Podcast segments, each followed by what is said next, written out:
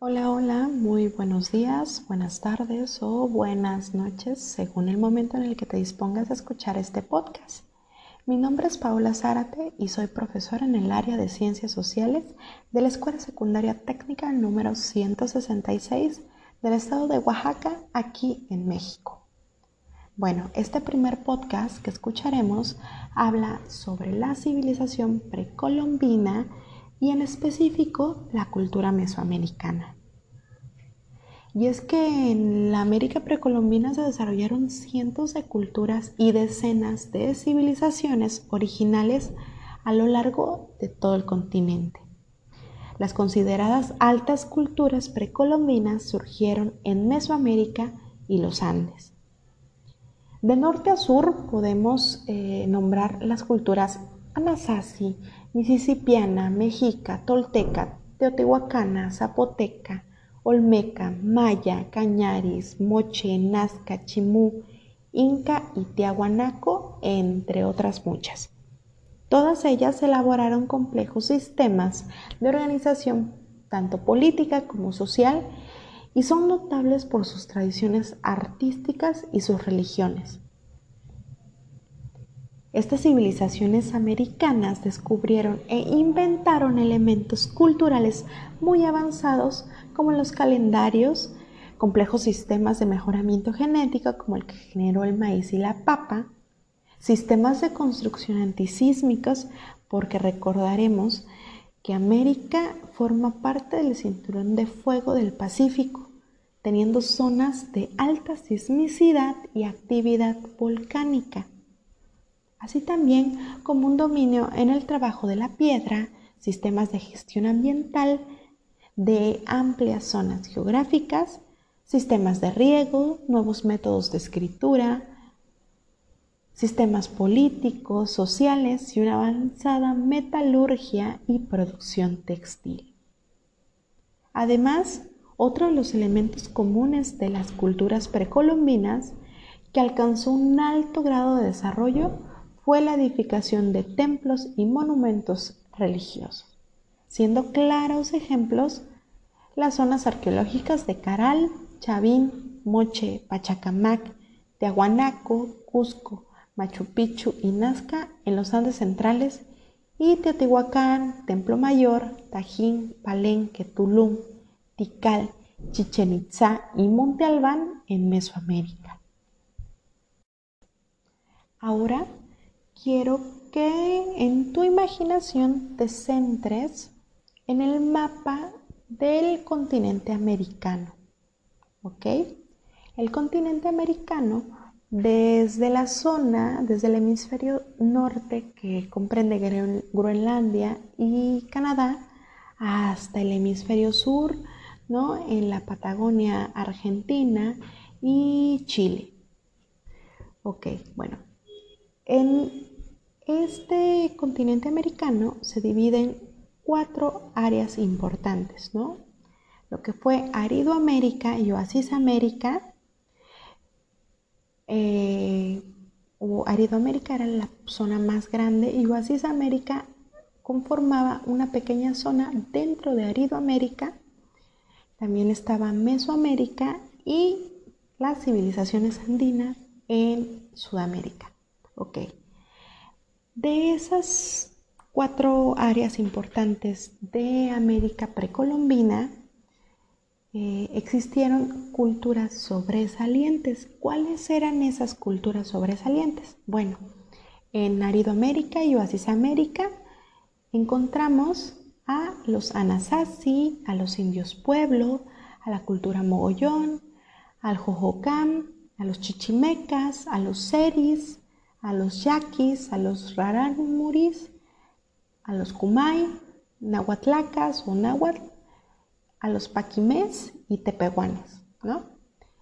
Y por ejemplo en Mesoamérica, de los que hablaremos más adelante, pues encontramos a los olmecas, a los toltecas, a los mayas, a los teotihuacanos, a los aztecas, a los zapotecas, a los tarascos, a los mixtecos y otros más. Y a las civilizaciones andinas que se encuentran en Sudamérica, pues tenemos a los pueblos Caral, los Paracas, al pueblo Nazca, Chimú, a la Confederación Muisca, Cultura Moyo, Mapuches y el Imperio Inca, entre otros, ¿no? Como habrás notado, fueron demasiadas las culturas que se desarrollaron mucho antes de la llegada de los colonos europeos al territorio americano ya que el origen del hombre en este continente data de 35.000 años antes de Cristo. Pero volviendo a nuestro tema central, Mesoamérica es la región cultural del continente americano que comprende la mitad meridional de México y una parte de Centroamérica con países como El Salvador, Guatemala, Belice y el occidente de Honduras, Nicaragua y Costa Rica. Entonces, el término, o más bien la definición del término Mesoamérica significa eso, América Media.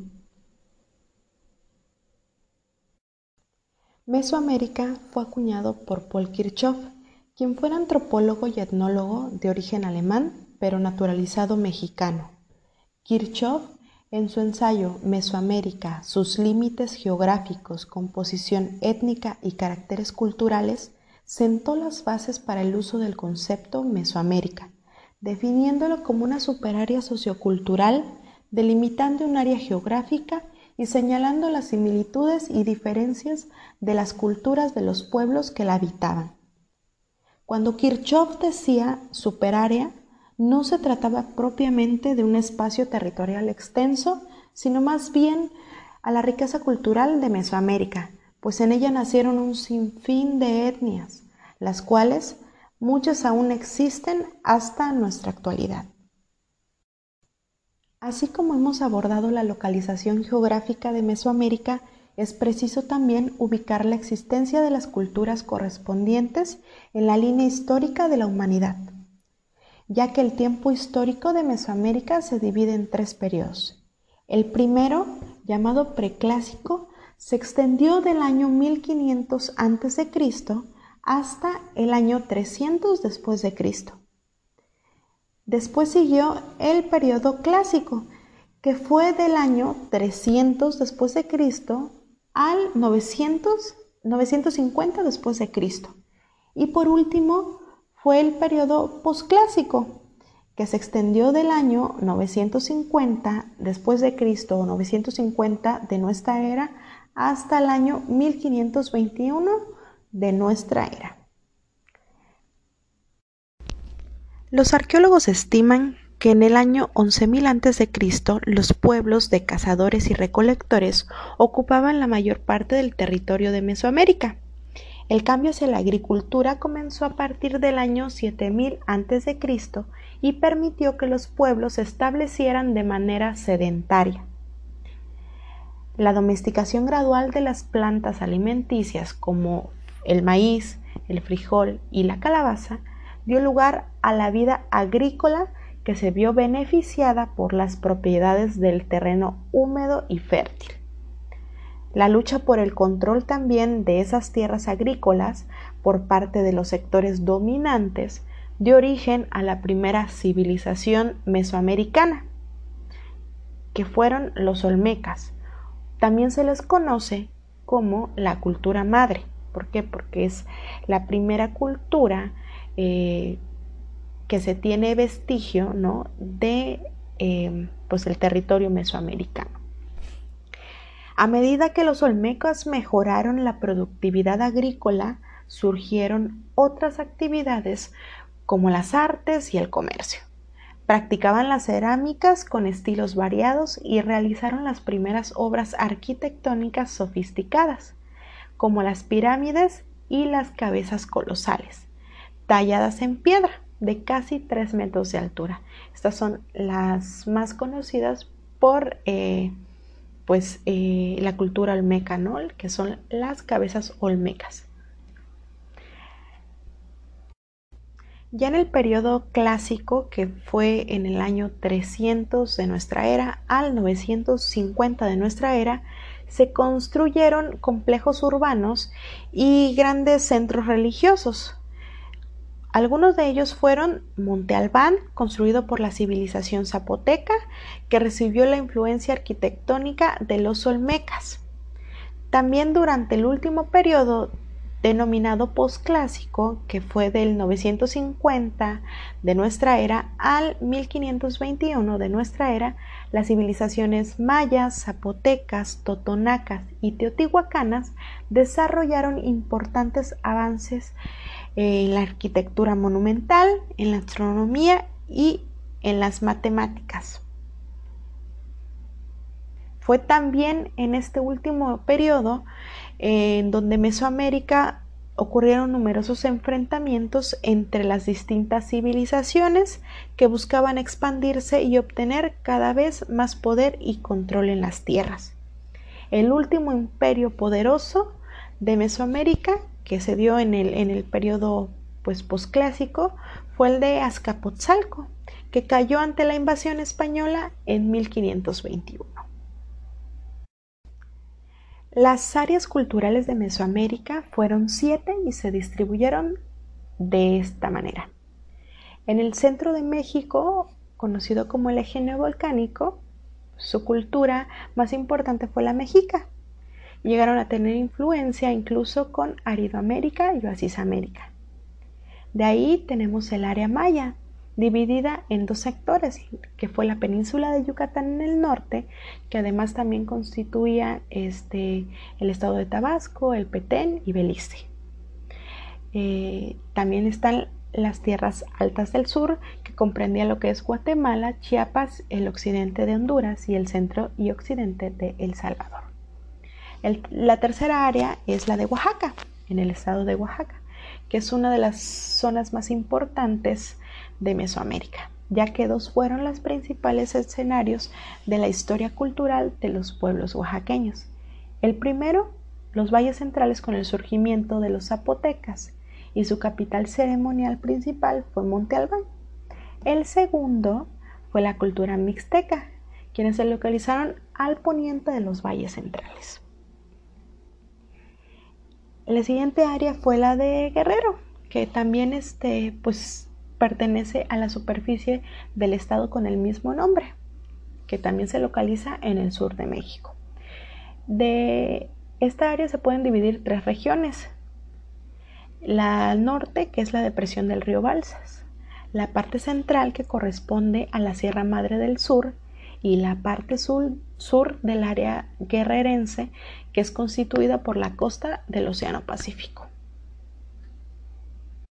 La siguiente zona es la del occidente de México y la zona de la que aquí se habla pues servía de puente entre Mesoamérica y Oasis América.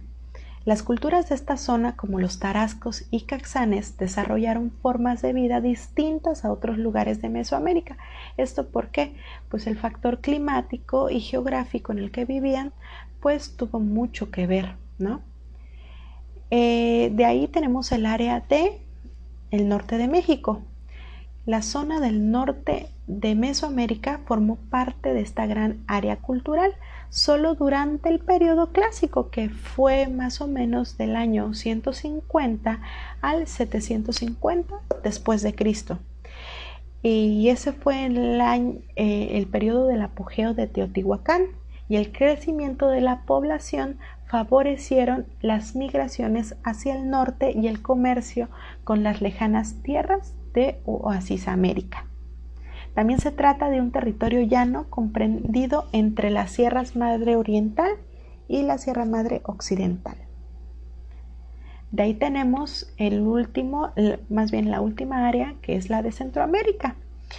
Eh, esta área mesoamericana es conocida como la Centroamericana y ocupa la zona occidental de Honduras y Nicaragua y las circundantes del Golfo de Nicoya en Costa Rica, donde, se donde existieron perdón, los reinos de Nicoya y Chorotea.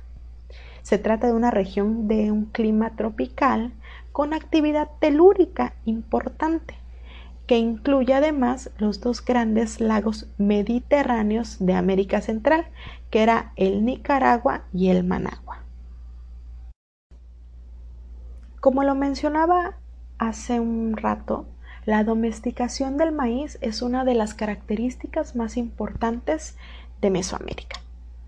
El maíz fue la base de la alimentación de los mesoamericanos durante la época prehispánica y sigue jugando un papel muy importante en las naciones modernas que actualmente ocupan el área.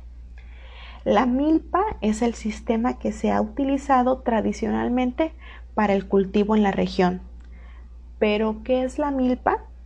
Bueno, la milpa es un sistema agrícola en la que se siembran distintas semillas, las cuales principalmente están conformadas por el maíz, el frijol y la calabaza, pero también puede ser el sorgo, em, el amaranto, entre otros, ¿no? La palabra milpa proviene de la lengua náhuatl. Mili, que significa parcela sembrada, y pan, que significa encima o en. Y pues se traduciría literalmente como lo que se siembra encima de la parcela. Entonces podemos decir que la milpa es tanto el espacio físico de la tierra, ¿no? el, espacio eh, territorial, ¿no? la parcela, eh, así como también las especies vegetales que en ellas se siembran. Voy a ir a ver mi milpa, tanto puede ser el espacio geográfico, no el terreno, como nuestro producto, nuestra plantita. Otra de las características importantes de los mesoamericanos fueron las religiones, las cuales tenían diversas características. Eh, generalmente eran politeístas, pues ya que todas las religiones adoraban a diversos dioses, aunque algunas priorizaban una deidad en particular, como por ejemplo la serpiente emplumada para los olmecas, ¿no? que es quien Quetzalcoatl. De ahí también tenían eh, a los animales, que se consideraban dioses, o a los fenómenos eh, naturales, que podía ser la lluvia, el aire, ¿no? todas las religiones empleaban al menos una imagen de un animal, ¿no? Por ejemplo, eh, para representar algunos de sus dioses o como les decía, algún, eh, fenómeno natural. Por ejemplo, pues está Tlaloc. Que era el dios del viento o para los zapotecas, pues Pitauco Sobi, Pitauco Hijo, por mencionar algunos, ¿no? Tenía la casta sacerdotal, ¿no? que pues en todas las religiones y en todas los, eh, las estructuras sociales de, cada, de cada cultura, pues existía una casta sacerdotal, ¿no? Que era ese grupo privilegiado que controlaba los rituales religiosos, la escritura y el calendario, ¿no? Que, es, que eran parte importante para cada una de esas culturas. Y por último, los sacrificios y pues prácticamente en casi todas las regiones, en religiones, perdón, se practicaban diversos sacrificios, tanto humanos como animales, ¿no? O como en especie, ¿no? Si, si yo tuve muy buena cosecha, pues les voy a, voy a ofrendar, voy a dar de sacrificio, pues mi ofrenda, ¿qué va a ser? Pues tanto puede ser la, podía ser, perdón, la, la doncella eh, una doncella virgen de, la tribu, del pueblo, como podía ser eh, pues alguno de los animales que tenían ahí domesticando o la cosecha, ¿no? La, la primera cosecha de la temporada podía ser. Esos eran los sacrificios. Y bueno, para concluir este tema y no hacerlo mucho más extenso de lo que ya se está volviendo hasta ahorita, haré mención de los aportes de las culturas mesoamericanas, pero no solamente para América Latina, ¿no? sino también pues para el resto del mundo. Empezaré por mencionar el sistema de escritura, pues los primeros en desarrollar un sistema de escritura eh, en Mesoamérica pues fueron los olmecas, ¿no? Y a este sistema de escritura se le conoce como glifos, que consistían pues en símbolos que representaban pues algún concepto, ¿no? Podía ser el viento, podía ser el fuego, podía ser algún animal, un conejo, un ave, ¿no? Así como, como lo llegamos a ver en alguna película o en alguna caricatura, eh, los jeroglíficos egipcios, bueno, aquí en, Mesoamérica se les conoce como glifos. Tenemos el calendario, ¿no? El primer calendario sagrado de 260 días fue creado por los olmecas y pues resultó de mucha influencia para el calendario maya, ¿no? Que hasta hace poco pues fue muy conocido, muy popularizado eh, el calendario maya también por, eh, pues por, las profecías mayas, ¿no? Que, que, interpretaban que en el 2012 se iba, se iba a acabar el mundo y ese tipo de cosas, ¿no? Pero pues era parte de el fin de un ciclo de, de cada cultura, ¿no? Que ellos, ellos así lo tomaban pero bueno, ya me estoy saliendo un poco de contexto. Eh, también se dio mucho, eh, pues una, perdón, una característica importante, pues fue la arquitectura, ¿no? Los conocimientos tanto de matemáticas y de astrología de las diferentes civilizaciones mesoamericanas permitieron convertir las aldeas en ciudades monumentales. ¿Por qué no? Porque pues eh, ubicaban sus, sus, em, sus monumentos ¿no? o sus pirámides eh, de forma que se cuadraban con algunos eh, con algunas estrellas con algunas constelaciones no y pues por último las pirámides no que tiene que ver con la con esta arquitectura que estábamos mencionando. Eh, sus conocimientos de arquitectura alcanzaron una máxima expresión en lo que fueron las pirámides, ¿no? Tenemos pirámides en, Chichen Itza, en el Templo Mayor, Teotihuacán, Monte Albán y muchos lugares más, ¿no? Estas cumplían diversas funciones como centros ceremoniales y puntos de conexión con el mundo sobrenatural. Y pues bueno, con esto damos por concluido este primer podcast. Espero que les haya gustado y que les haya servido, ¿no? Deseo que este sea el primero de una serie de programas que me encantaría publicar, ¿no? Para orientar tanto mis clases de historia universal y de México a nivel secundaria, pero también para, pues, para otras personas ¿no? que deseen escuchar y que, y que pues, tengan como el agrado de conocer un poquito más ¿no? y que les aporte algo.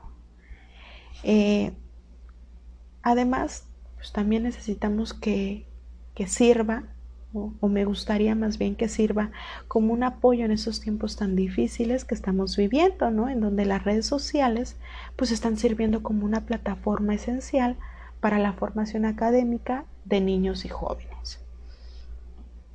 Igual si tienen alguna recomendación, alguna duda, alguna sugerencia, eh, pues alguna crítica que tengan que hacer, eh, pues recuerden que me pueden encontrar en Instagram como arroba profa-pau. Eh, me despido y nos escuchamos en la próxima. Abrazos a la distancia. Hasta la próxima.